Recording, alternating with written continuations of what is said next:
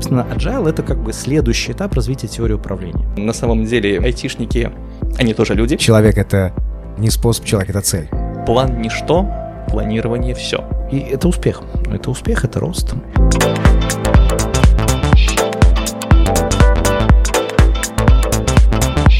Итак, друзья, Agile, Scrum, Waterfall. Я могу и дальше продолжать, наверное, накидывать слов, но мои гости сделают это лучше. Это подкаст «Сила слова». Сегодня разбираемся в Agile манифесте. Наши гости Варфоломеев Андрей, лидер Agile трансформации ЗАО Банк ВТБ Беларусь и Горшунов Владимир, основатель Agile Lab. Добрый день, дорогие друзья. Добрый день. Добрый день. Хорошо, ну давайте сразу пойдем с азов. Что же такое Agile? Давайте начну, наверное, я.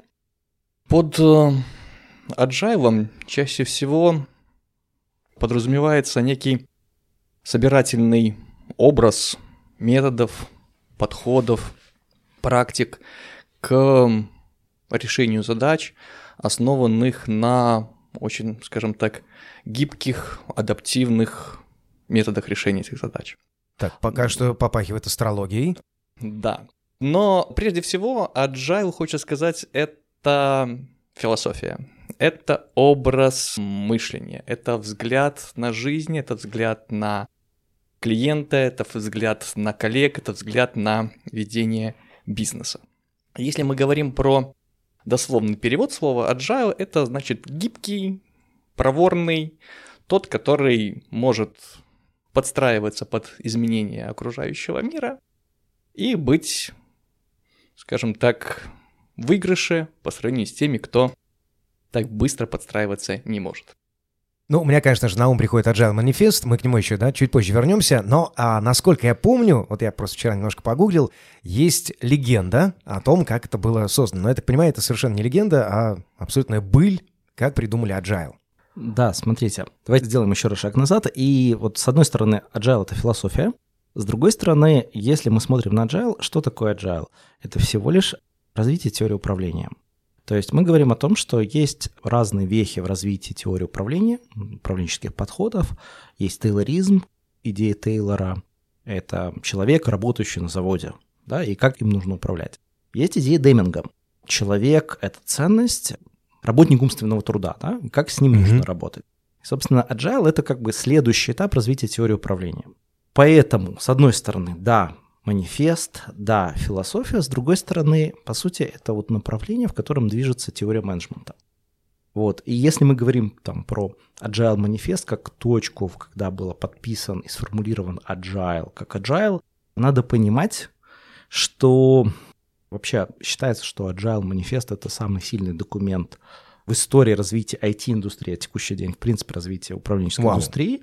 Да, ну, знаете, как это есть книги Конгресса США, да, то есть у вас есть там Библия, у вас есть Атлант расправил плечи, и у вас есть Agile манифест. Вот Agile манифест — это вот примерно такого уровня документ. То есть если бы он не был подписан в тот момент, в том виде, в котором он был создан, с теми принципами, с теми ценностями наша вся индустрия IT, а сегодня мы уже говорим про бизнес-аджилити, про гибкость бизнеса, выглядела бы по-другому. Это по... интересно. Да, поэтому как бы к вопросу, как он был подписан, надо понимать, что момент, когда подписывался Agile манифест, его подписывали люди, которые уже практиковали, то есть еще раз, это развитие теории управления. Вопрос к новичку, что раньше было, Scrum или Agile? Agile манифест подписан позже, чем официально возник фреймворк под названием Scrum.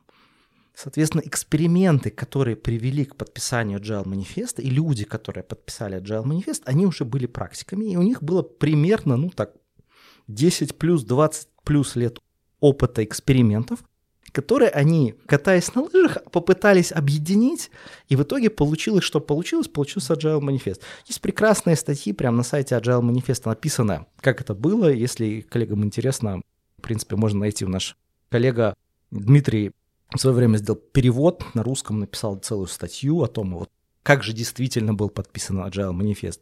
Но надо понимать, да, то есть это всего лишь как-то точка, в которой события произошли так, и люди собрались в этом месте. Они могли сделать это в том году, они могли сделать это на год раньше, они могли это сделать позже, они могли это в принципе не сделать. Да? Да, да, То есть получилось как получилось, документ есть, и вот уже с этого момента мы говорим, что у нас появились гибкие подходы, гибкие методы, гибкие фреймворки, и пошло развитие agile вот как что тут становится интересно, да, то есть все-таки ну, главное слово, которому я, конечно же, ухо приклеил, это философия. С одной стороны, да, то есть еще раз, чисто формально agile — это философия. Но надо понимать, что произошло дальше. Произошло три волны agile на текущий момент. Первые 10 лет с момента подписания agile манифеста у нас было с вами что? Сегодня мы называем это agile для команд, то есть agile командного уровня. У тебя есть одна небольшая команда. Небольшая сколько? 8-10 человек, 12 ну, максимум. И вот как мне с ней работать эффективно, чтобы они умели там с собой друг другом договариваться, выдавать предсказуемый результат, расти и так далее и тому подобное. То есть вот первые 10 лет после подписания Agile манифеста это вот про команду, как базовый строительный блок. Что произошло дальше? Дальше та самая известная сегодня, даже не знаю, в хорошем или в плохом виде Nokia, говорит, окей, круто, а теперь у меня стало много небольших agile команд. Чем и что с ними делать? Да, что с ними делать-то? Фишка в том, что фреймворки, подходы и методы, которые возникли на первой волне agile, первые десятилетия, они фокусировались в основном внутрь команды. То есть никто не решал проблему, вот теперь у тебя 100 скрам-команд. Что делать? Что тебе говорит там скрам-гайд? Он тебе про это говорит ничего. То есть То появились есть... новые задачи работы с сотрудниками, да. с проектами, и нужно было что-то создавать новое. Соответственно, возник вопрос масштабирования. То есть, когда у нас теперь много команд, мы их научили строить, мы их научили запускать, все классно. Теперь проблема, теперь их стало много. Что делаем? И вот здесь возникает вторая волна agile, agile at scale, agile в масштабе так называемый. Хорошая новость. 10 лет уже почти прошло. И, в принципе, на текущий момент мы четко понимаем, кто чемпион. Если мы говорим, что для командного уровня у нас с вами есть Scrum Framework, привет ему и спасибо ему большое и его авторам, господину Сазерланту и господину Шваберу. У нас есть канбан метод, классно, спасибо Дэвиду Андерсону, все круто. И есть технические практики там уровня экстремального программирования, который изначально был тоже фреймворком, сейчас уже, наверное, слава богу, это все похоронено. Но практики экстремального программирования, они влезли дальше в тот же Scrum, в тот же Kanban, в ту же инженерку. И мы сегодня говорим, что мы делаем Scrum, и в нем у нас есть, например, слово спайки, спайк, большие исследования. Откуда это? В скраме, в скрам-гайде нету ничего про это. Ну, правильно, там ничего про это нету, потому что это практики экстремального программирования. Но вы не используете XP сегодня, вы используете сегодня Scrum и практики экстремального программирования. Я бы хотел уточнить маленький моментик, да, но Ухан тоже приклеился. А, практики экстремального программирования, слава богу, похоронены. Это не совсем. уточнить. Я Почему же, слава богу? Да, я хотел сказать, что, грубо говоря, за вот 10 лет экспериментов agile командного уровня, там, начиная с момента 2001 года, с подписания agile манифеста, было много фреймворков. То есть каждый придумывал свой фреймворк. Был Crystal, был Prince 2 британский, масса еще чего другого было. То есть каждый придумывал свой классный, единственно правильный фреймворк, который пытался рекламировать. В итоге победил Scrum, Kanban метод, и, ну, как бы, повторюсь, практики экстремального программирования, они просто аккуратненько втянулись в это все. То есть сегодня мы говорим о том, что если у вас нужно работать на командном уровне, у вас есть, ну, по сути, два варианта. Вы не придумываете велосипед, у вас есть итеративный инкрементальный подход э, скрама, или у вас есть потоковый вариант канбан метода, который сегодня уже тоже возник фреймворк там и так далее, но про это надо говорить дальше.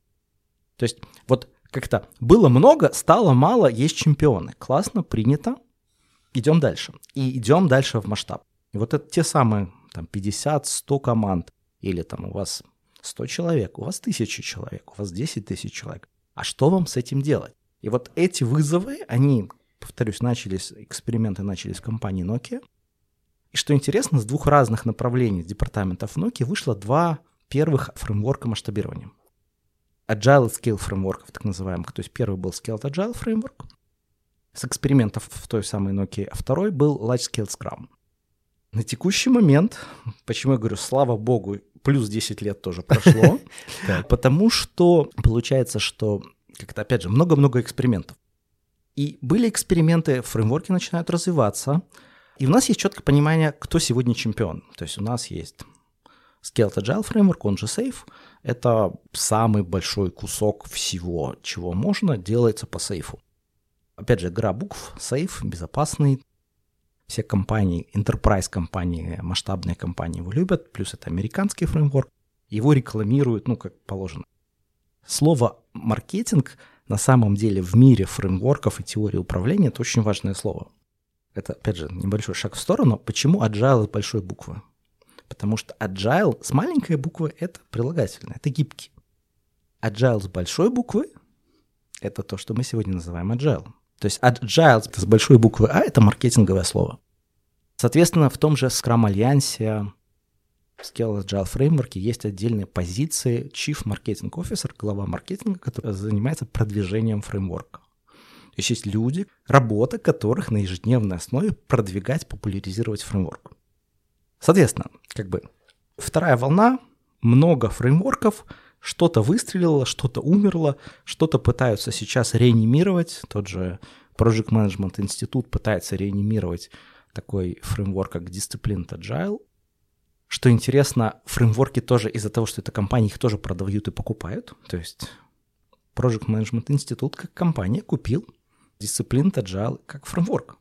И теперь Disciplined Agile — это фреймворк масштабирования, которым владеет Project Management Институт и использует свои маркетинговые каналы, каналы продвижения для продвижения этого фреймворка. Спасибо, капитан. Да? Так. И что получается? Вот 20 лет прошло, фреймворки, то есть первые 10 лет фреймворки команды, еще 10 лет фреймворки масштаба. В чем хорошая новость? В битве фреймворков есть четкие победители. Да? То есть сегодня Scaled Agile фреймворк, потом у нас идет Scrum в масштабе в любом виде, неважно, это Scrum at Scale, Scrum of Scrum, который не совсем фреймворк, но все же. Потом у нас всякие есть братья-побратимы уровня Nexus от Scrum.org или Large Scale Scrum. Это как-то фреймворки-близнецы, по сути. Они практически одинаковые, но, опять же, разными консорциумами продвигаются. И есть то, что рынок пытается похоронить, но все еще не похоронил. Это тот самый Spotify Model. Это когда, если вы услышите слово tribe, трайбы, гильдии, это вот все из Spotify вышло, который не является фреймворком, но там определенные консалтинговые компании его продвигают, потому что не требуют лицензирования. Можно вот брать и говорить, мы делаем Spotify. Неважно, что это значит, мы делаем Spotify. И вот такая история, да? Вторая волна agile, и как бы мы знаем, что делать. То есть если мы приходим и говорим, что, ребят, у нас компания, там, департамент IT, например, 100 человек, 50 человек, 300 человек, 1000 человек, бери готовый фреймворк, у тебя все будет хорошо. Ну, как-то, я думаю, мы здесь с Андреем сидим не поэтому, да? Да, мы немножко увлеклись, э, рассказывая ну, про же? развитие Отличная, agile. отличная да. история получилась. Ну, в целом, прям полноценное такое погружение, экскурс в историю.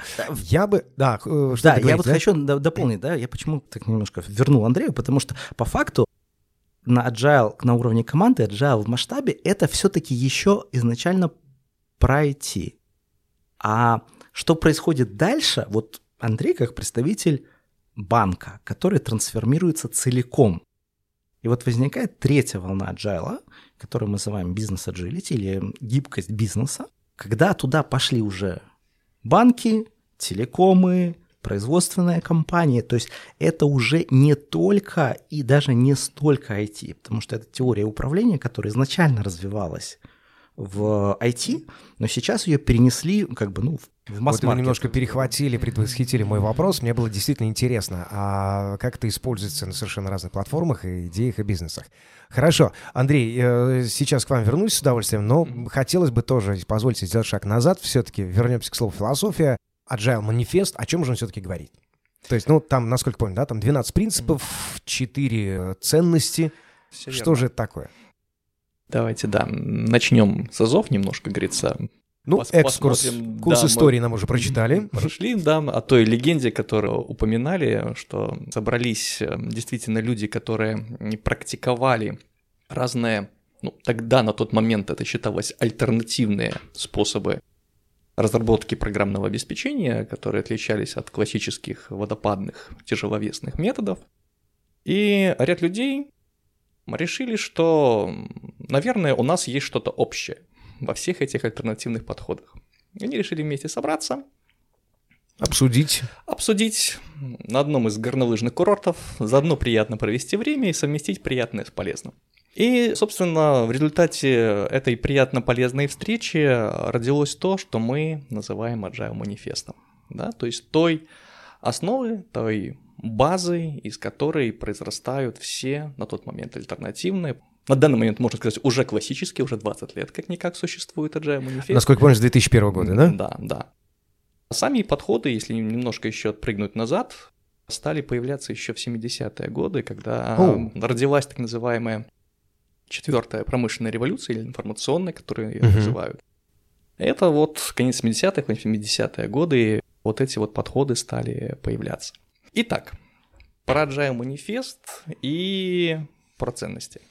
В основе Agile, как и любого, наверное, мировоззрения, возможно, философии, лежат именно ценности. Те, которые разделяют люди, занимающиеся, собственно, бизнесом, используя эти фреймворки на основе данной идеологии. Первое — это люди и их взаимодействие важнее процессов и инструментов. Как это можно? О чем это говорит? Понять, да. О чем это говорит, да. Это говорит о том, что любой продукт создают прежде всего люди. И наиболее эффективно создают коллективы людей, которые объединены общей целью, так называемые команды, командная работа. И для того, чтобы продукт создавался наиболее быстро, качественно, эффективно, инструменты должны подстраиваться под те взаимодействия и обеспечивать те взаимодействия, которые наиболее удобны этим людям. Ну, к примеру, если у нас работает небольшой коллектив, который располагается в одном помещении, в одном офисе, там 10 человек, то не надо их насиловать и заставлять общаться посредством электронной почты. Они вполне могут коммуницировать устно и только какие-то, не знаю, там договоренности, чтобы просто о них не забыть, зафиксировать где-то в письменном виде как результат их общения. Ну, у меня, конечно же, здесь возникает классическая, да, уже избитая совершенно картинка о том, что IT общается только электронной почтой, да, и не любит устные разговоры. Хорошо, это просто картинка. Э, Есть такие, да, нюансы, но мы говорим о том, что на самом деле айтишники, они тоже люди, их тоже можно разговорить, скажем так, вызвать на, на общение. И это становится действительно очень эффективным, особенно когда они действительно увлекаются, увлечены общим делом. Это здорово. Либо, например, второй пример, как сейчас, он, в принципе, и до начала пандемии, когда люди работают на удаленке, до этого существовали уже распределенные команды, которые работали над одним продуктом, люди, находящиеся в разных странах.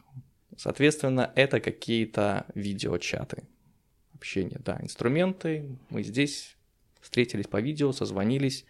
Наиболее эффективные средства общения, когда люди, естественно, не только слышат голос, но и видят эмоции, которые выражаются на лице. Это, конечно, сплочает. Это, это сплочает, и ты лучше просто понимаешь одно и то же слово.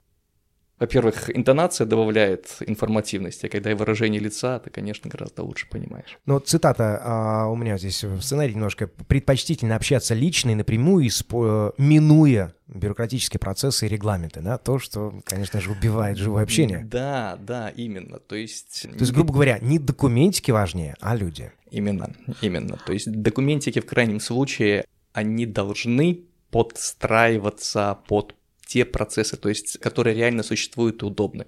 Документы должны их описывать. Тут ключевым моментом всех ценностей является один момент.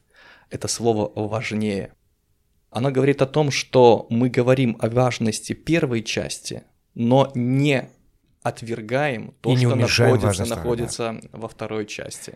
Я вижу, Владимир, комментарий Да, есть. я хочу еще добавить, коллеги, что в принципе вот это та самое развитие теории управления, о которой мы до этого говорили. да, То есть процесс, который называется Artifact-Driven Development.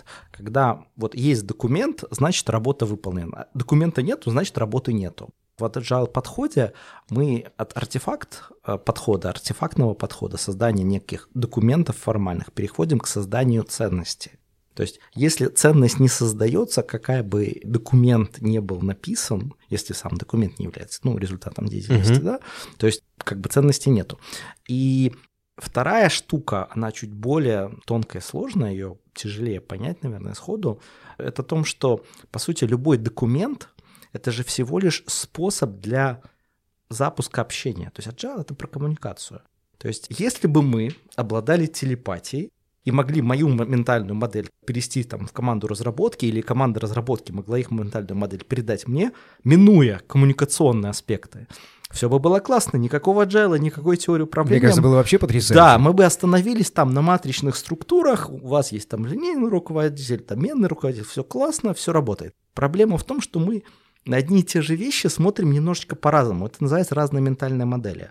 И язык устный, письменный, визуальный, неважно, является способом передачи информации. Причем иногда не самым лучшим. Да. Да, это нужно да. подчеркнуть. И получается, что в agile мире как-то счастье, когда тебя понимают, то есть сам по себе документ, как бы он хорошо не был написан, не является ценностью. Это способ коммуникации как-то индивидуума с индивидуумом, который помогает понять, помогает фасилитировать эту дискуссию, запустить эту дискуссию, создать что-то новое. Но сам по себе документ не является ценностью. Послушайте, я вспоминаю сразу Канта, не совсем философия agile, возможно, но Кант о том, что человек — это не способ, человек — это цель. Неплохо было сказано, насколько я помню, это, там, кажется, золотой его закон или серебряный, я могу немножко уже путать, но это очень Хорошо ложится. Это про agile. Это про agile все-таки. Кант создал agile. Хорошо, давайте двигаться дальше. Вторая ценность agile да, между тем Владимир уже ее затронул, практически уже сформулировал. Это работающий продукт важнее исчерпывающей документации. Действительно, еще раз повторюсь, что для нас ценность представляет действительно то, что мы создали продукт, которым пользуются люди, клиенты и так далее, а не та документация, которая была необходима для того, чтобы создать этот продукт. Документация сама по себе не является самодостаточной. И эта ценность говорит о том, что мы ищем баланс, необходимый, скажем так, минимум документации для того, чтобы обеспечить создание качественного продукта. Мы где-то балансируем, где-то какие-то вопросы договоренности мы решаем устно, благодаря коммуникации с командой разработки, какие-то вещи, скажем так, по реализации продукта отдаем на откуп экспертам, да, если, допустим, я являюсь заказчиком, а в каких-то технологиях я могу там не, как говорится, разбираться, но у меня есть эксперты, которые, сама команда разработки знает, как это лучше, наиболее качественно, эффективно сделать. Поэтому я в своих требованиях, которые предъявляю продукту, их могу даже не касаться, не описывать. Это поиск баланса, еще раз повторюсь, для того, чтобы создать необходимый минимум, почему к нему стремятся. Разработка документации – это затраты. Но это не единственные затраты, потому что дальше продукт живет, продукт меняется. Если много написано документов, есть потребность в их актуализации, в их поддержке. Соответственно, чем больше затраты на поддержку того, что нам не приносит практически прибыли, соответственно, понижается конкурентоспособность этого продукта. Ну, в целом логика абсолютно прямая. Хотя у меня прям на языке вертится очень интересный комментарий, но он совершенно, наверное, такой банальный. Итак, работающий продукт важнее исчерпывающей документации, но а как же банки, где документация... Ну, иногда, конечно же, возникает ощущение, да, наверное, сторонних пользователей, что но все-таки документы становятся иногда важнее. Как вот этот баланс находится? Но ну, я думаю, мы чуть позже об этом расскажем, да, на, на конкретных кейсах. Так, я увидел реакцию на лице, хорошо. Ну, а сейчас движемся дальше. Третья ценность, можем продолжить? Да, конечно. Итак, сотрудничество с заказчиком важнее согласования условий контракта.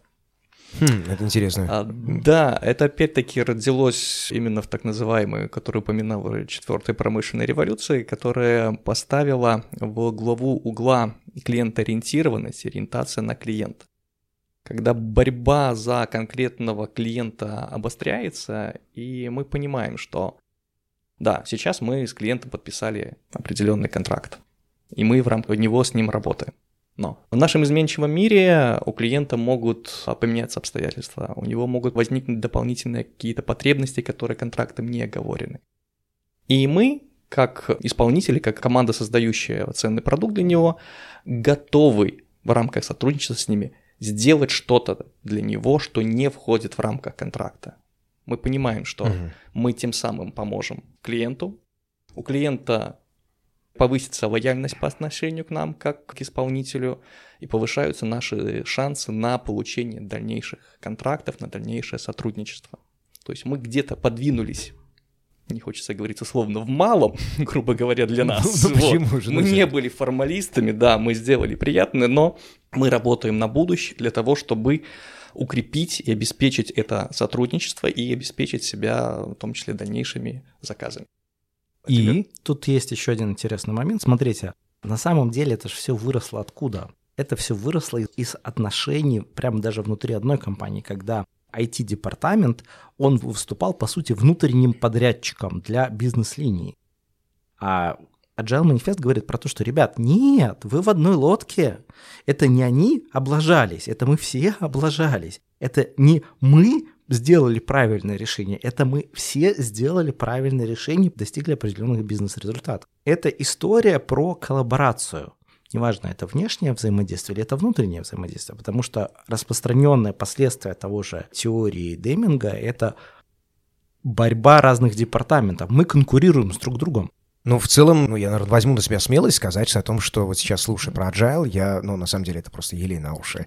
Это просто потрясающе, но вот эта борьба, она все еще встречается ежедневно, и мы ее наблюдаем. И у меня тут же сразу возникает вопрос, окей, а если вот внутреннее подразделение работает по Agile, Давайте бороться, А там нет. давайте бороться за клиента, да, то есть вообще это все про здравый смысл, но просто не у всех здравый смысл такой уж здравый, увы, да, поэтому возникают некие принципы, на которые мы пытаемся ссылаться и на которые мы ссылаемся, что, ребят, как-то давайте, чтобы было хорошо, давайте делать как нужно и не делать как не нужно. Так вот, давайте как бы смотреть на клиента и смотреть на цели, а не оставаться в рамках там своих внутренних историй. Здесь можно говорить про разные уровни развития э, организации с того же с точки зрения ЛАЛУ, но давайте пока туда не пойдем. Ну, окей. Но я думаю так, что э, мы по- потихоньку подобрались и к четвертой ценности, да, очень так плавно. И она заключается в том, что готовность к изменениям, она важнее первоначального плана, да? Да, соблюдение первоначального плана. А на самом деле эта ценность э, была подмечена давно. Есть цитата одного известного начальника XIX века, которая гласит «План – ничто, планирование – все». Прекрасно сказано. А, да, то есть говорится о том, что мы не отвергаем того, что планы нужно составлять, планы нужно разрабатывать. Но мы говорим, что гораздо важнее эти планы регулярно актуализировать, с ними постоянно работать. Потому что, к сожалению, человеческий мозг, даже вооруженный вычислительной техникой, не может предугадать и описать на достаточно длительный период времени все условия, все, как говорится, неожиданности, все ситуации, которые могут возникнуть и повлиять на развитие проекта или создание Это того тем более это в наше продукта. время. Даже в наше время. Вот. Поэтому ценным здесь является именно готовность в нашем изменяющемся мире, когда изменяются внешние условия, потребности в появлении новых качеств этого продукта, которых мы разрабатываем, оперативно менять наши планы и выстраивать новую ветку развития продукта, ветку развития проекта. Хорошо. А так, есть еще комментарий, да? Тут еще хочется добавить, что смотрите, когда мы говорим про планы, тут может сложиться впечатление, что мы говорим всего лишь про, ну, действительно, планирование, перепланирование. А когда перепланирование, готовность меняться и готовность к изменениям, оно в том числе включает в себя готовность слышать обратную связь. То есть планирование не происходит просто потому, что нам захотелось, а это прежде всего обратная связь от клиента, от рынка, обратная связь на то, как себя ведет тот самый продукт или услуга на рынке, неважно, внешний заказчик это или внутренний заказчик. Мне кажется, сейчас мы просто поменяли вообще значение слова «планировать», и оно мне очень, на самом деле, нравится. То есть планировать — это постоянно меняться. Хорошо, но получается такой образ, немножко там до 12 принципов мы, я думаю, потихоньку по ходу нашего разговора разберем тоже, что все-таки agile — это не методология, а вот некая вот система ценностей, да, то, что мы сказали, все-таки слово философия пока буду использовать, но уже в более здравом значении. А как тогда строить работу вот и быть agile, да, если, ну, получается просто философия? Что же там внутри такого?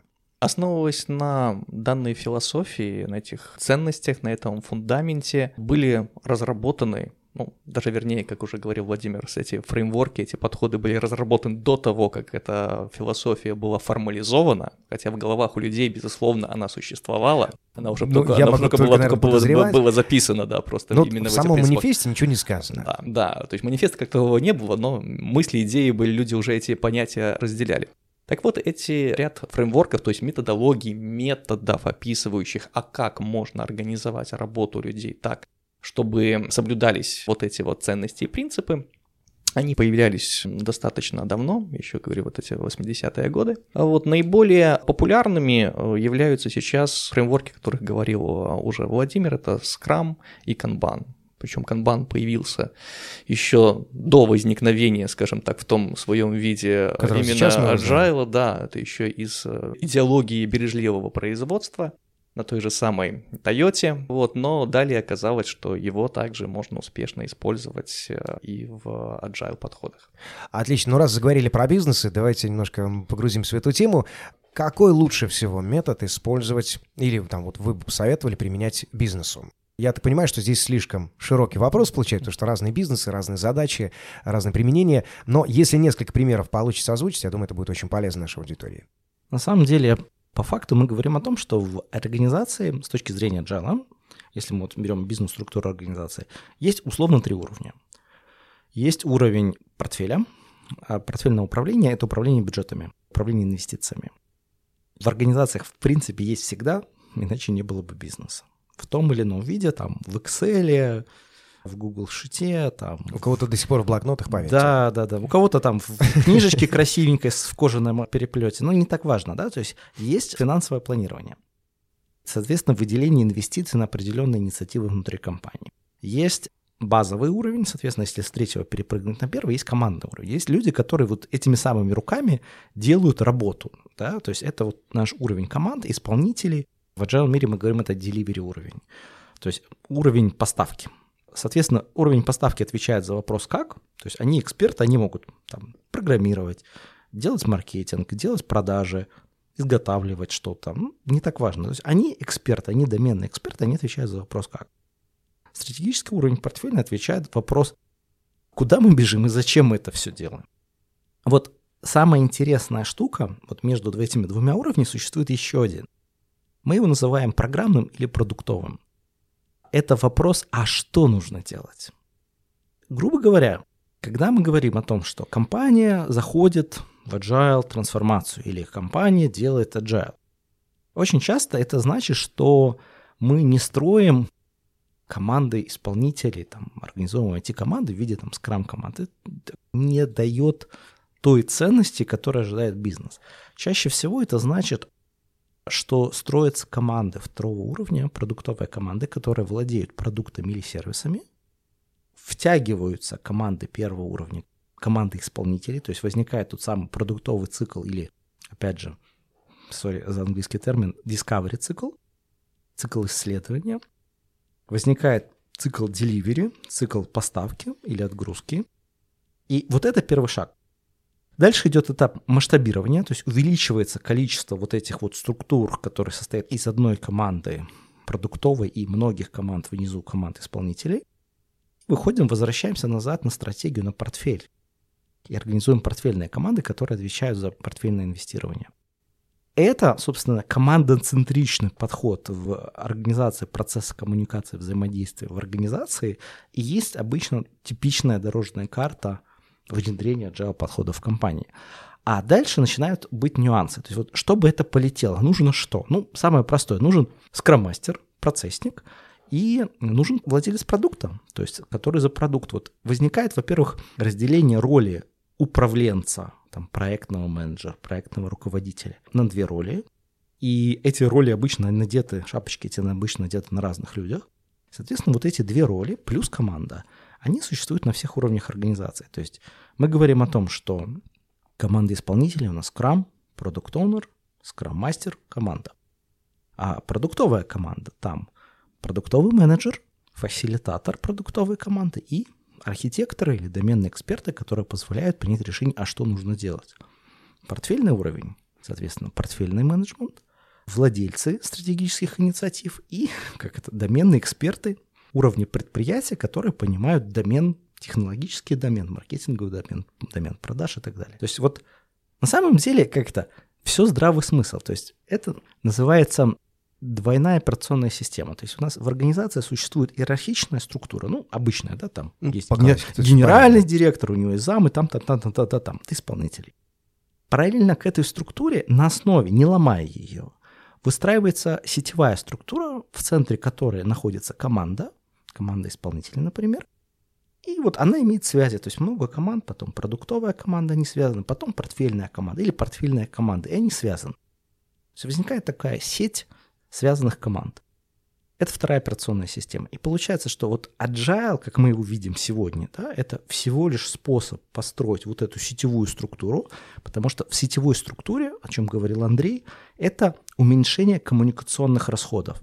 То есть мы в команде, в небольшой команде общаемся быстрее, быстрее принимаем решения. А зачем нужна сетевая структура? Это вопрос скорости принятия решения. Вначале изначально вообще вопрос был скорости создания ценности, но сегодня мы уже говорим про скорость принятия решения в организации. Да? То есть, грубо говоря, когда у нас есть иерархия, решение генерального директора, как быстро она провалится до конкретного исполнителя. И в каком виде? И в каком виде? Да, и вот как, оно, как, как оно трансформируется, да? А когда говорим про сетевую структуру, то есть в организации на основе, там, например, тех же самых ежедневных встреч в скраме, когда у нас есть скрам-встреча, скрам-скрама, скрам-скрам-скрама, например. Это сейчас была скороговорка? Да, да, то есть это есть как-то встреча команды, есть встреча продуктовой команды, которая происходит после этого угу. с представителями команд, и есть встреча портфельная, которая происходит с представителями продуктовых групп. Мы говорим о том, что, по сути, вот за три встречи синхронизируем организационную структуру, ну, примерно в тысячу человек. То есть за это, три встречи. За три встречи, да. То есть, грубо говоря, каденция синхронизации. То есть agile — это ж про что? Это про коммуникацию. То есть теория управления, люди должны принимать решения на основе данных, на основе того, что они делают, на основе обратной связи. И вопрос, как быстро эта информация, она проходит внутри организации. На что это влияет? На скорость создания ценности, что мы ценность сделаем быстрее. Во сколько раз быстрее? Вот интересный вопрос, надо уже смотреть исследования. В среднем мы говорим, что процессными изменениями ускорение достигается 4-5 раз, в некоторых случаях это там сотни раз ускорения, потому что кроме того, что это сетевая структура и люди как-то те люди, которые делают работы, находятся в нужном месте обычно, а если нет, им не хватает компетенции, они это эскалируют и запрашивают то, что им нужно с одной стороны. С другой стороны, это технологический аспект. То есть нужна технология, которая обеспечивает вот эту вот всю коммуникацию. Так, у меня в голове появилась очень большая картинка. Ну, в целом, я вот хотел бы, наверное, задать вопрос, но только быстро, да, потому что я понимаю, что там все очень-очень глубоко. То есть, опять же, различия скрам, канбан, ну, вот просто в двух словах, чтобы как-то все-таки это уложилось. Итак, что касается скрама. Мы немножко сразу коснемся нескольких заодно и принципов Agile, которых мы пробежали. В основе скрама лежит команда разработки. Команда в соответствии с принципами должна быть прежде всего кроссфункциональной, то есть должны собирать в себе все компетенции, необходимые для создания продукта. Команда должна состоять из профессионалов, должна быть высоко мотивированной, и склонной к самоорганизации. То есть к тому, чтобы совместно договариваться, принимать какие-то решения. А не возникает ли здесь вопрос о том, а как правильно набирать людей, которые склонны к этому? Безусловно. Кадры решают все. Вот так, здесь, пометочку делаем. Да, да, для того, чтобы Agile бежал успешно, должны быть вовлеченные люди, либо нужно активно работать над вовлечением этих людей в рабочий процесс. Поэтому в скраме есть специальная роль, называется скрам-мастер, который занимается, с одной стороны, вопросами командообразования, вовлечения людей, выстраивания процессов внутри команды, а с другой стороны, выстраиванием процессов с представителем заказчика, то есть тот, кто ставит задачу. Это называется роль владелец продукта, либо продукт оунер В его задачи входит прежде всего это создание видения продукта, это формализация его представления, разбиение на какую-то на подзадачи, на какие-то части, этапы, и также приоритизация этих задач для того, чтобы определить, в какой последовательности что нужно делать. Опять-таки, в соответствии, возвращаясь с принципами agile, команда, Scrum команда работает итерациями, какими-то фиксированными промежутками времени от 1 до 4 недель для того, чтобы оперативно давать обратную связь. То есть, грубо говоря, я сейчас правильно понимаю, вот сейчас вот пошла вот сама механика, да, Да, если можно так грубо да, назвать. Да, то есть старается сделать какой-то небольшой кусочек продукта. В идеале он должен быть в состоянии готовым к поставке даже на рынок, но даже если этого не происходит, должен быть выглядеть так, чтобы его можно было продемонстрировать владельцу продукта и получить обратную связь с тем, чтобы оперативно принять решение. Либо, окей, мы все сделали хорошо, движемся в правильном направлении, либо вот здесь надо что-то подправить, и идем дальше. Такое ощущение, что Илон Маск с кибертраком застрял именно на этом моменте. Мы все ждем, ждем, где же, все демонстрирует. Здесь он находится, да, в творческом поиске. Как раз таки здесь, да. А Либо третий вариант говорит, вы сделали совсем не то, что я хотел, вы меня неправильно поняли, нужно переделать. И если мы это делаем короткими итерациями, то риски, связанные с тем, что мы сделали много того, что не надо, они уменьшаются, Уменьшаются. да. Мы сделали не то, но в маленьком объеме, но не так жалко выбросить. Это основной, скажем так, реализация инкрементального подхода. Следующим очень важным подходом является адаптация. Адаптационный механизм говорит о том, что и все участники этого процесса постоянно заняты тем, что анализируют свою работу, свою деятельность. Собираются команда каждую итерацию на ретроспективу, то есть на обзор того, как прошел наш кусочек времени, называется в скраме спринт, что у нас было хорошего, что у нас плохого, что нам мешало жить и что мы могли бы улучшить. То есть здесь даже вот опять же главный принцип, он начинает работать даже на этом этапе. Безусловно. И таким образом мы видим, что функция управления по сути разделяется на троих участников процесса. За ту часть, которая отвечает за развитие продукта, за его видение, за приоритизацию, отвечает Product Owner. За то, как лучше реализовать с технологической точки зрения наиболее эффективно, это команда. И за то, как построить процесс взаимодействия, коммуникации наиболее эффективно, чтобы все быстро бежало, отвечает Master. То есть все вовлечены, никто не стоит в противовес командно-административному подходу с кнутом друг над другом. Каждый работает в своей сфере, максимально стараясь сделать хороший результат. Звучит потрясающе результативно, но я же понимаю, что не каждому бизнесу это может подойти, и, возможно, и не нужно.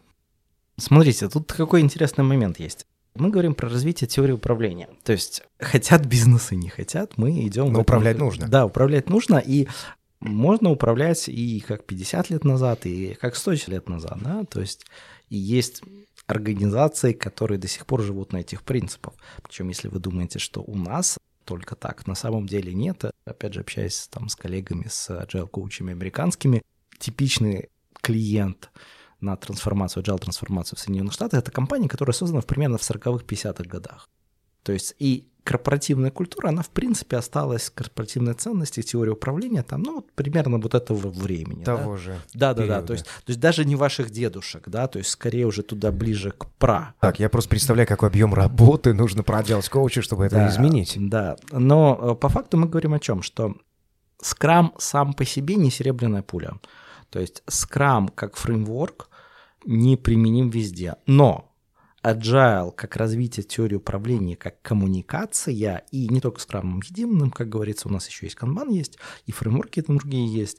Диапазон компаний, которые это применяют, он огромен. Да? То есть мы говорим, что вышло все из IT, пошло в реальный сектор в производство, прошло в сервисные компании, там банки, телекомы.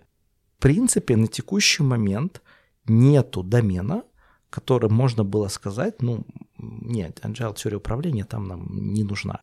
Почему я про это говорю? Ну, есть классическая книга «Разверните ваш корабль», как, собственно, капитана военной подводной лодки Соединенных Штатов США, о том как раз, как он попал в ситуацию, когда его компетенции не хватало для того, чтобы управлять по-старому, когда он не мог отдавать четкие команды уровня 3 градуса руля направо, налево, делаем то, делаем все. У него не было компетенции. Ну, так сложилось. И плюс ему досталась самая плохая подводная лодка в военно-морского флота США. Ну, как это? А Чувак вот это уже- везучий. а вот это уже сценарий Да, да. российского сериала какого-нибудь. Э, Человек везучий, да? Он готовился служить на дизельной подводной лодке, и ему сказали, что нет, сори, как бы атомная, как бы держи в плечи. Вот. Ну ты же капитан, капитан, давай. Разберёшься. Да, разберешься. И он не может управлять ей, как его учили, и, собственно, он занимается тем, что он образует команду из, я могу сказать сейчас глупость, старпомов, наверное, и других представителей управленческого состава штата подводной лодки и начинает заниматься управлением через целеполагание, что, коллеги, мы сегодня находимся здесь, нам нужно дойти вот сюда. Дальше происходит каскадирование задачи, цели и как бы а, передача ответственности на локальные команды исполнения.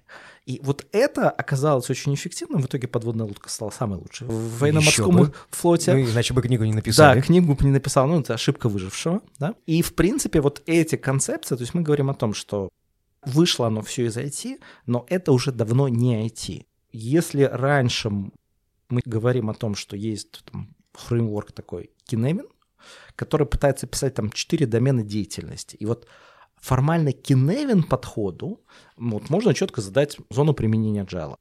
Но по факту все немножечко сложнее. С точки зрения Kinemin, все процессы разделены условно на четыре типа, и плюс есть там центральные запутанные домены. Грубо говоря, есть простые процессы, понятные, ну, вот работа, я надеюсь, никого не обижу, но работа кассира, да, то есть есть, грубо говоря, должностная инструкция, и вот если человек делает под должностной инструкцией, получается хорошо. Как только идет отхождение должностной инструкции, получается в среднем плохо. Или там стройка, ложим пеноблоки, делаем раствор, да. То есть отходим от технологии, получается в среднем хуже. Поэтому давайте делать по методологии. Вот это простые домены. В простых доменах тот самый скрам мы как-то ну, нету смысла его применять. Хотя, если расширять понимание, что есть развитие теории управления и потоковые процессы канбан-подход, канбан-метод, отлично применим в Simple домене. Дальше у нас есть сложные и запутанные домены. Разница сложных и запутанных доменов, комплексы complicated, в том, что в сложных доменах важна экспертность. Сложный домен — это домен, вот есть у тебя Бизон, который делал это много раз. Вот он эксперт, там, главный инженер предприятия. И вот главный инженер предприятия на своей харизме экспертизы вот вытянет вот эту задачу. Круто. Нету главного инженера, у тебя проблемка. Вот в этом моменте нужен ли нам скрам или нужны ли нам agile подходы? Ну, как бы люди болеют. И вот возникает, знаете, типичная проблема – вот у нас есть Василий, он может сделать все, но у нас нету 10 Василиев. Это огромная проблема для всех. Да. невозможно его размножить. Его невозможно размножить. Поэтому применимость agile в этот момент, да, есть, да, помогает, потому что эксперт у вас такой обычно один, два, а вам для масштабирования нужно эту экспертизу раздавать в команды. Мы ценим командное больше, чем индивидуальное. Потом у нас есть запутанный домен, а? запутанный домен, он про что? Он про то, что, а мы не понимаем обычно для того, чтобы что-то узнать, надо что-то сделать. Когда причинно-следственная связь. Мы вот как раз, о чем говорил Андрей, нужно сделать эксперимент и получить обратную связь. И вот это вот такая вот вообще зона agile agile, то есть итеративность, инкрементальность, вот небольшие циклы, обратная связь. Тот же пресловутый Илон Маск с его ракетами, которые постоянно взрываются. Да, они взрываются, но как бы сколько он их запускает. И после Запустил этого... он их очень много. Много. И Им... все... Да, действительно, он пробует, пробует и пробует. И если мы говорим про ту же самую Теслу, я ну, не так давно был на тренинге у доктора Сазерленда, который, собственно, один из авторов Скрама, и доктор Сазерленд приводит Теслу как пример именно предприятия, которое использует Скрам. Потому что, смотрите, мы берем Ford, и мы берем Теслу, и мы смотрим, сколько изменений на производственной линии в год делает Ford, и сколько изменений на производственной линии делает Tesla. И Tesla, по-моему, в 40 раз быстрее с точки зрения количества изменений на конвейере, чем Ford. Вау, это... это очень сильно. Это очень сильно, это очень цифра. быстро. И поэтому, когда мы говорим про американский автопром и Детройт, там еще пять лет назад в Детройте, как бы родине американского автопрома, а, собственно, у Detroit компаний, Ford Motors Company, Dodge, Chrysler Group, вот это вот все. У них паника, они не успевают. То есть они не успевают за Tesla не потому, что у них нету заводов, у них есть заводы, но методы, с которыми они работают, не позволяют э, достигать такой скорости изменений. Соответственно, возвращаясь к Кинефину, да, то есть вот три домена мы прошли, простой, сложный, запутанный и хаотический. Вот четвертый домен хаотический. Иногда к нему говорят, что э, как применить agile к хаотическому домену. Мы ничего не знаем. То есть там нет причинно-следственных связей. Ты что-то сделал, получил один результат. Сделал то же самое. И уже другой результат. И уже другой результат. То есть нету повторяемости. Фишка в том, что даже в хаотическом домене вот практики канбана, визуализации, построения, управления потоком задач, они все равно помогают, потому что шутка про модель Киневин в том, что в итоге с момента, когда мы получаем знания, мы начинаем двигаться из хаотического в запутанный, из запутанного в сложный, из сложного в простой домены. В итоге мы хм. говорим о том, что да, by the book, по книжке, скрам вам нужен только в запутанном домене. Но вообще, ребят, неважно, каким типом бизнеса вы занимаетесь, ваша организация все равно выиграет от построения структуры второй системы на командах или на сервисах, неважно, чем вы занимаетесь. Поговорим дальше, наверное, про примеры, если будет время, как делает скрам или продуктовая команда делаются на сталеплавильном производстве. Как бы вообще не IT. Да, там сталь, там конвейер, все классно, все понятно. Скрам команды. Почему? Потому что лина недостаточно, бережливого производства уже недостаточно, расшивка на, на линии закончилась. Что можно сделать, чтобы увеличить пропускную способность, увеличить мощность производства? И в этот момент вводятся продуктовые команды, работающие по скрам-принципам, которые, собственно, и занимаются применением гипотез, тот самый маск, та самая конвейерная линия, они внедряют изменения, то есть делают ремонты, делают эксперименты, задачи которых расшивка сталеплавильного производства.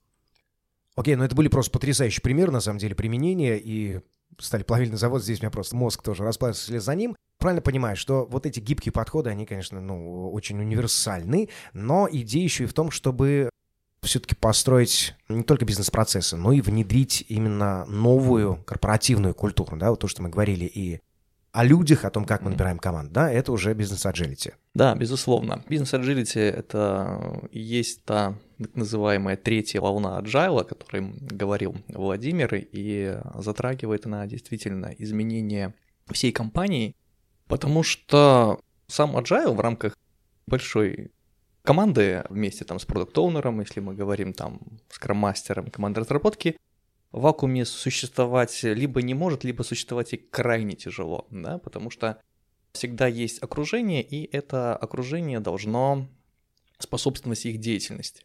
Потому что за спиной того же самого продукт-оунера всегда стоит целый ряд бизнес-подразделений, которые методологов и прочих людей, которые занимаются развитием бизнеса в компании. И поэтому, чтобы все бежало и двигалось достаточно быстро, эти подходы гибкости должны быть реализованы в рамках всей компании. Компания должна быть готова прежде всего адаптироваться к изменениям, которые происходят вне ее. Должна быть механизмы внутри, которые позволяют менять подходы, привлекать новых специалистов, внедрять инновационные технологии и прочее, прочее. Все это входит в понятие бизнес-аджилити, которым подробнее расскажет Владимир. Да, я тут хотел просто добавить, что на самом деле больше даже не про что, а скорее про как, да, угу. что вот когда мы говорим в организации, которая готова к вызовам современного мира, который цифровой, который быстро меняется, быстро обрабатываем обратную связь, с одной стороны, с другой стороны, понимаем, что люди меняются медленно. Если у человека есть запрос на изменения, мы немножко в коучинг уходим, но если у человека есть запрос на изменения, он меняется обычно в рамках года. А если вот запроса на изменения нету, то это может быть и два, и три года. В принципе, в организации, как говорят мои коллеги, есть такой термин людей, называется черепахи в касках. То есть это люди, ну, которых тяжело во что-то вовлечь.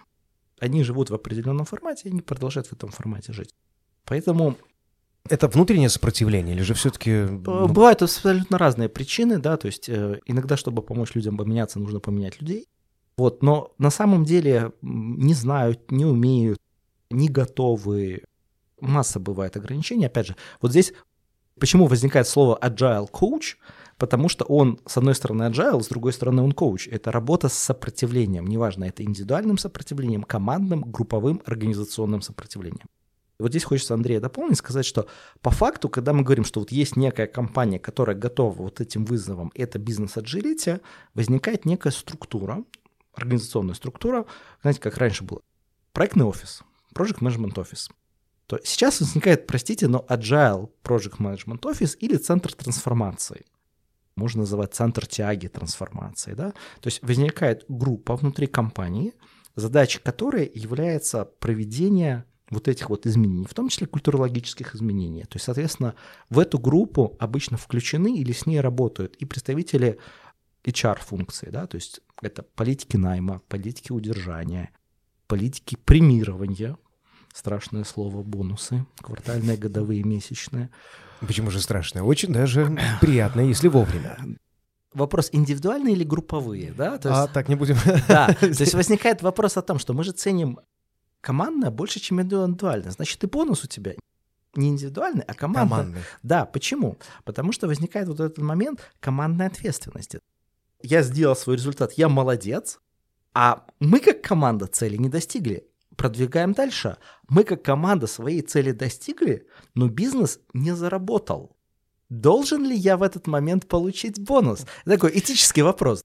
Да, очень сильно, знаете, сразу в голову приходит вот этот, помните, старый эксперимент, когда педагог сказали, а почему это нам 5, а им 2, и он говорит, окей, давайте я буду оценки ставить по общей работе, да, и вот они сдали первый экзамен, ну, вроде на четверочку все натянули.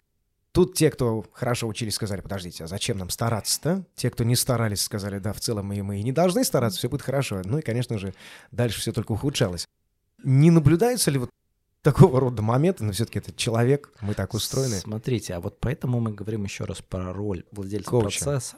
Коуча, с одной Тоже. стороны, с точки зрения организации, с другой стороны, вот этой функции, процессной функции, там, условно, скрам-мастера, да, то есть задача скрам-мастера быть лидером коммуникации команды и в том числе не допускать вот этой вот деградации, да, с одной стороны, он помогает команде приходить к командной цели. Если команда видит, что командной цели она прийти не может, ей не хватает компетенции, он точка эскалации, которая помогает вот эти самые компетенции в команду догрузить.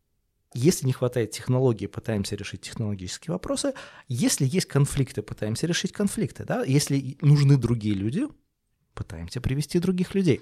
То есть, соответственно, у нас есть человек, который следит за этим. То есть это его постоянная деятельность, это скрам-мастер. И есть человек, agile coach, задача которого подготовить эти команды, подготовить этих скрам-мастеров, помочь бизнесу поддержать трансформацию. Дальше мы говорим о том, что есть вот такие люди, как Андрей, как лидеры agile трансформации, которые, собственно, являются руководителями или лидерами команд трансформации, лидерами команд коучей, которые, собственно, и ведут команду, компанию к успеху. Или есть такие ребята, как мы, как внешние коучи, когда в компании нету по какой-то причине, на текущий момент, потому что есть проблема найма. На самом деле нанять agile коуча сегодня это ну, проблема, потому что их, я бы не сказал мало, я бы сказал их очень мало на русскоговорящем рынке, всем, не только белорусском, и есть там большие банки Российской Федерации, которые как пылесос, они, собственно, их всех собирают кучками. Поэтому компетенции на рынке не хватает, поэтому есть компании, например, Agile Lab, которые если у вас нет компетенции, мы вам эти компетенции предоставляем во время использования. И наша задача как раз вот этот центр трансформации внутри вас создать, подготовить, выйти, чтобы оно как бы работало дальше.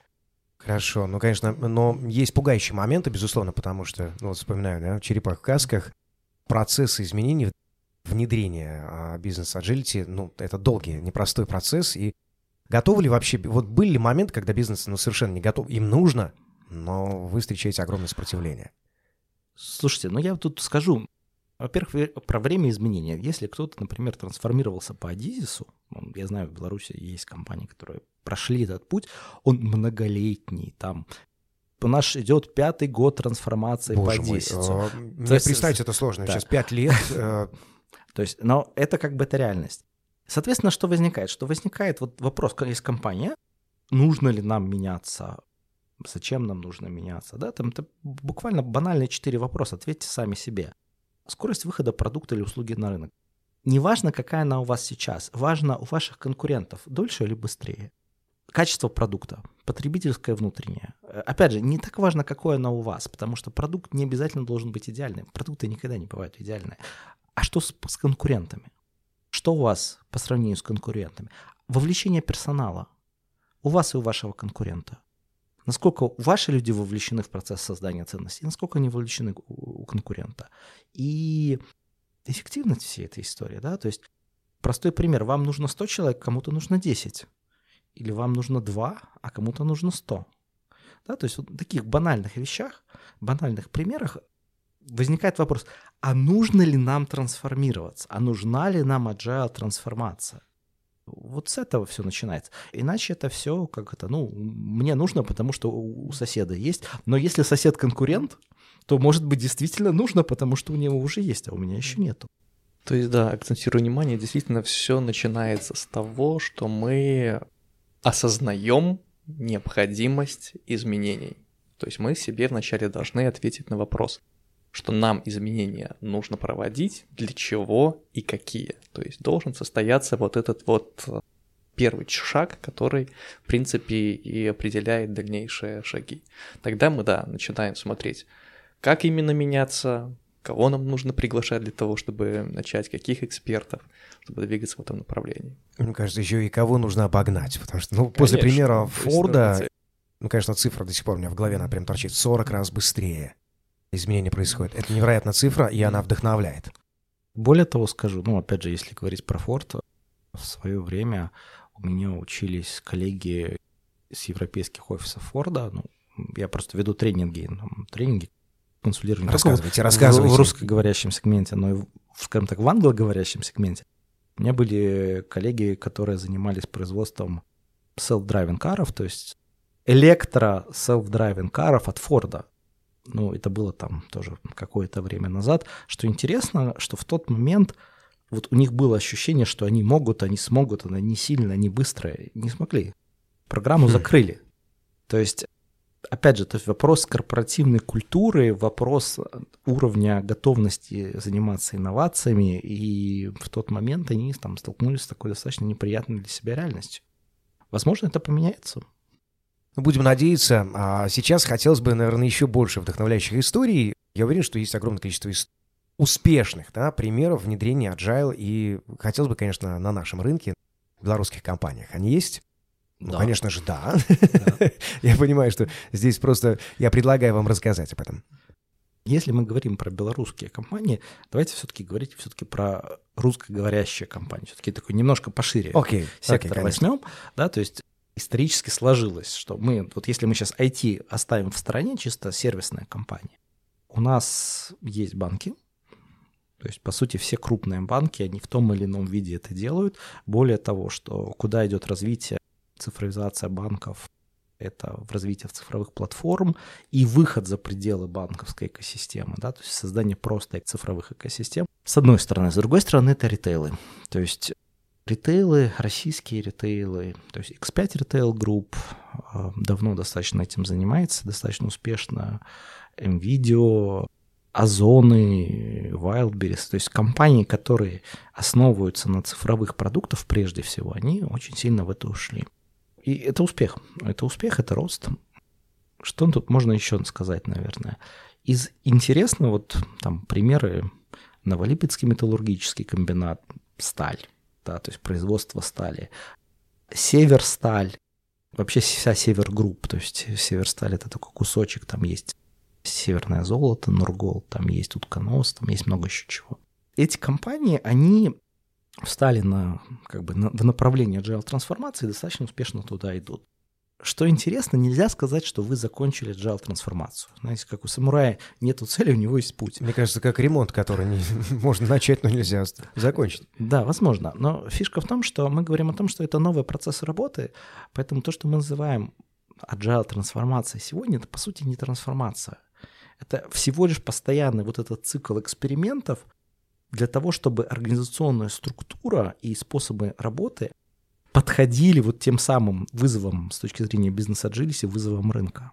Поэтому чем более гибкие мы, тем быстрее мы подстраиваемся, тем быстрее мы создаем продукты, сервисы или оптимизируем нашу операционную деятельность для того, чтобы она подходила к тому, что сейчас происходит. Поэтому примеров достаточно много. Повторюсь, они меньше IT, больше компаний, больше продуктовые компании. С другой стороны, опять же, если мы там говорим конкретно про Беларусь, надо понимать, что в Беларуси есть продуктовые компании, но они не такие, возможно, большие. Но есть масса тех же самых центров разработки американских, европейских компаний. Они используют там тот же самый Skeleton Agile Framework, успешно используют. И мы говорим о том, что ну, в этот момент ребята действительно делают правильные вещи, они делают их правильно, они делают быстро. Есть момент этой глобализации. И, в принципе, не так важно уже, где они расположены. Ну что, тогда будем завершать. У меня осталось буквально два маленьких вопроса. Итак, вопрос первый сразу. Так, честно, канбан — это реально вот доски с вывешенными на них задачами, вот как мы видим в сериалах. это вот именно так? Да, да. именно так. Ты хотелось услышать.